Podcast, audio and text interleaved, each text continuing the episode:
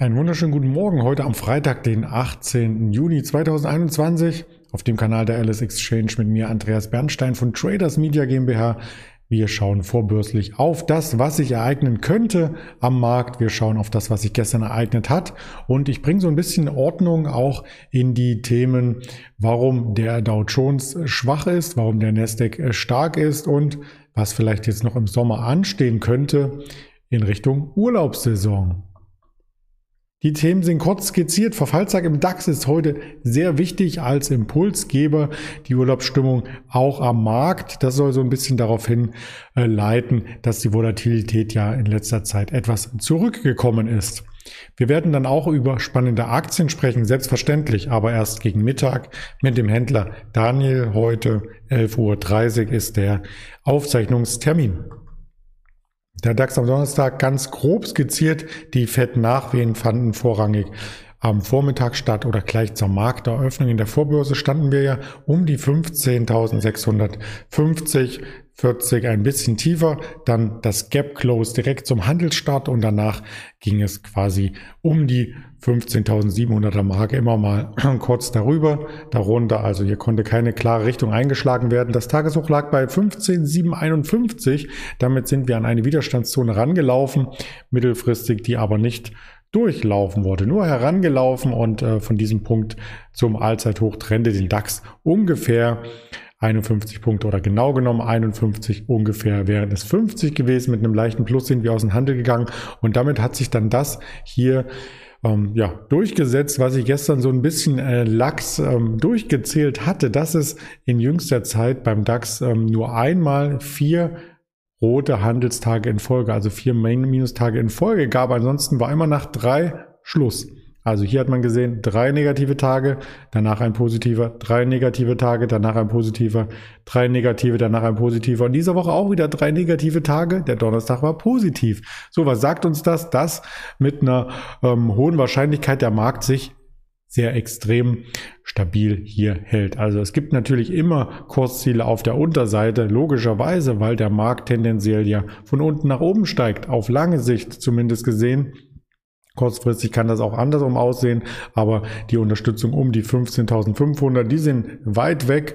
Da waren wir schon länger nicht mehr und darunter 15.300 oder gar unter 15.000 daran zu denken, alleine ähm, bringt vielleicht dem einen oder anderen Trader Bauchschmerzen, weil es eben mehrheitlich nach oben geht. Das ist nicht nur beim DAX so, sondern auch bei manchem anderen Index. Da kommen wir gleich drauf äh, zu sprechen. Zuvor der Blick auf die Vorbörse. Hier sieht es genauso aus, wie wir gestern auch vorrangig im Handel standen. Also 15.720 ist aktuell die Marke 718 jetzt in der Vorbörse, an der wir uns orientieren. Und das ist ja, wie ich eben sagte, ich schalte noch einmal zurück, der DAX am Donnerstag, ja, wo er sich mehrheitlich aufhielt. Also der Mittelwert des Donnerstags, wo wir in der Vorbörse stehen.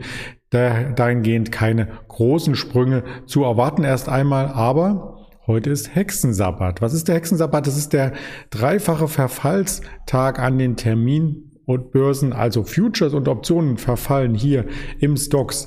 12 Uhr die Stocks-Familie, also Euro-Stocks und so weiter. Dann 13 Uhr in der DAX-Familie, erst 13 Uhr, dann fünf Minuten später auch MDAX und TechDAX ein paar Minuten später. Und ähm, 17.30 Uhr verfallen dann eben die Optionen auf die Einzelwerte im DAX. Also da gibt es mehrere Punkte, die man heute beachten sollte. Man muss keine Angst davor haben. Das ist auch gar nicht so dramatisch, wie das Bild hier vielleicht ausdrückt. Vor allem nicht in den letzten Jahren. Denn wenn man sich die letzten Jahre anschaut, die Verfallstage, war die Volatilität eher geringer. Vor zehn Jahren zum Beispiel, wenn ich da meine Erinnerungen hervorholen darf, gab es noch hunderte von Punkten Schwankungen. Da stand der DAX auch viel, viel tiefer. Und das Ganze hat sich ein bisschen normalisiert, weil eben die Marktteilnehmer im Vorfeld eines Verfallstages schon umschichten vom alten in den neuen Terminkontrakt bezogen auf den DAX Future und die Optionen auch entsprechend absichern oder auslaufen lassen. Und das sind eben dennoch Themen, die wir heute mit beachten müssen im Handel. Da kann es durchaus mal schnelle Bewegungen geben, aber in den letzten Monaten war das eben nicht der Fall. Was heißt letzte Monate? Verfallstage gibt es ja an jedem Monat, aber diesen dreifachen Verfallstag, den gibt es nur viermal im Jahr. und zwar immer an dem äh, dritten Freitag des jeweiligen Kalendermonats März, Juni, dann haben wir den September und den Dezember, also durchaus ein Ereignis, was es so nicht äh, ständig gibt. Wir achten heute darauf. Wir haben auch darauf geachtet, was im Nasdaq geschah und wir fragen uns, ob der DAX den Nasdaq nicht beachtet hat. Denn der Nasdaq hat es gestern geschafft, nachdem es am Fetttag erst einmal ein Stück weit nach unten ging, ähm, hier ein Reversal zu zaubern und mit diesem Reversal einher ging auch ein neues Allzeithoch, ein Rekordhoch. Also diese äh, Schwellen, die wir so leicht übertroffen hatten aus Ende April, die konnten gestern nochmal deutlicher übertroffen werden. In der Spitze standen wir bei knapp 14.200 Punkten im Nasdaq und ja, das ist auch auf Schlusskursniveau ein Allzeithoch.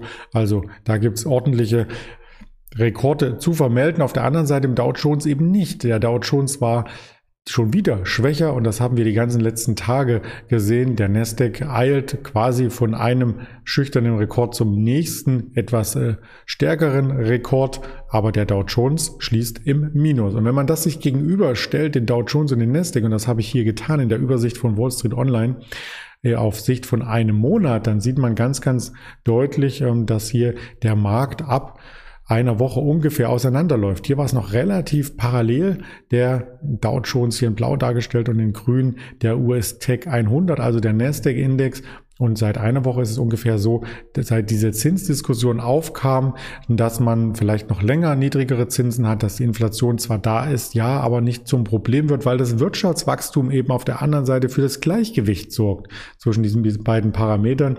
Und deswegen ähm, laufen, laufen jetzt die Technologiewerte, die ja größtenteils fremdfinanziert sind und auf niedrige Zinsen in Anführungsstrichen angewiesen sind, für die Stimmung zumindest, laufen sie viel, viel besser als die Standardwerte, die eben ja gar nicht so zinssensitiv sind und die eher darauf schauen, was das Thema ähm, Inflation mit der Wirtschaft anrichtet. Denn Inflation kann ja auch dazu führen, dass die Verbraucher weniger Waren konsumieren. Das ist im Technologiebereich vielleicht nicht ganz so elementar, weil viele Waren einfach benötigt werden, wie zum Beispiel eine Cloud, ja, wo die Daten gespeichert werden oder auch eine Zoom Video Communications, die eben genutzt wird um die Interaktion zwischen den Mitarbeitern aufrechtzuerhalten. Das hat mit dem Verbraucher direkt oftmals nichts zu tun, aber mit dem Verbraucher hat es was zu tun, wenn zum Beispiel kein neuer ähm, McDonalds-Besuch für die Familie ansteht am Wochenende, weil einfach das Geld ähm, durch steigende Benzinpreise in der Haushaltskasse fehlt. Als Beispiel, um nur ein Beispiel zu nennen. Oder die Coca-Cola nicht mehr auf dem Tisch steht, sondern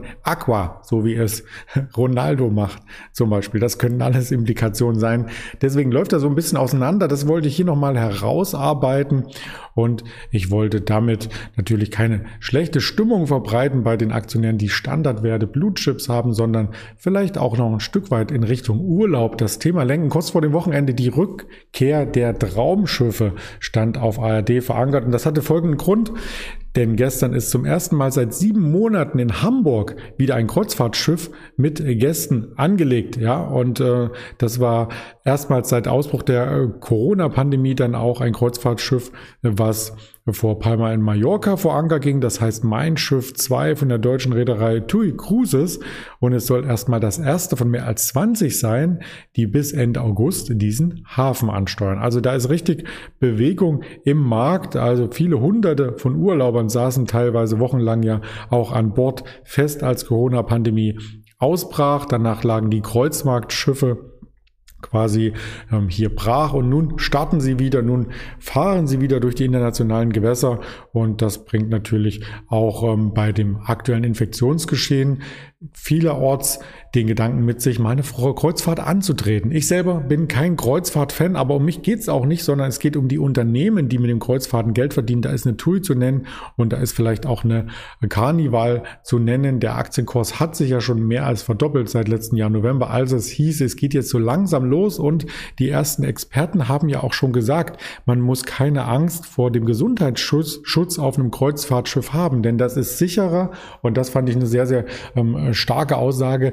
es ist sicherer auf einem Kreuzfahrtschiff zu sein als in einem Supermarkt, weil natürlich die Gäste, die aufs Kreuzfahrtschiff kommen, erst einmal getestet werden. Viele haben vielleicht auch einen Impfpass dabei, sind schon ähm, zweimal geimpft oder sind genesen. Da gibt es ja in Deutschland auch nochmal eine andere Abstufung als in anderen Ländern. Hat sich auch jetzt alles normiert in der App auch. Ich glaube, ab nächste Woche dann sichtbar in der jeweiligen App. Und ja, wenn man dann einmal auf dem Schiff ist, unter denjenigen, die auch alle einen Gesundheitspass haben oder zumindest ein positives Testat, dass kein Corona an Bord ist, dann bleiben die auch auf dem Schiff. Und wenn man nicht am Hafen ablegt und dann nochmal durch die Altstadt von Mallorca oder sonst wo pilgert und sich dort was aufliest, in Anführungsstrichen, ja, an Viren, äh, dann bleibt das auch so. Und dann kann ich das Argument verstehen, dass es sicherer ist als im Supermarkt.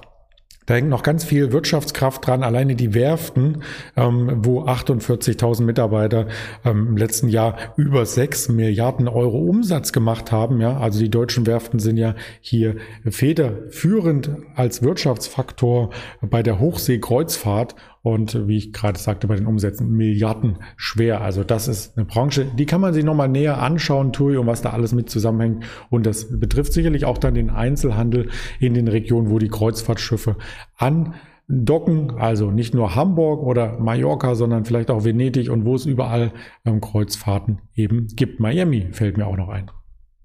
Unternehmensmeldung heute gibt es aus Großbritannien von Tesco jetzt gerade ein Trading Update zum ersten Quartal. Die deutsche Euroshop hat die Hauptversammlung ab 10 Uhr, Freenet ebenfalls und es wird Ratingergebnisse der Agentur Fitch geben für Großbritannien, für Slowenien und Moody's wird zu der Slowakei und zu Luxemburg ihr Ratingergebnis bekannt geben. Ansonsten weiterhin Cum-Ex-Skandal, Landgericht Wiesbaden, das geht auch hier in eine Never-Ending Story fast über. Die Nationale Luftfahrtkonferenz 2021 startet 10.30 Uhr in Deutschland. Vielleicht eine Implikation für die Lufthansa, Ryanair oder EasyJet. Schauen wir mal, was da hervorkommt und an Terminen. Ansonsten gab es gerade die Erzeugerpreise aus Deutschland.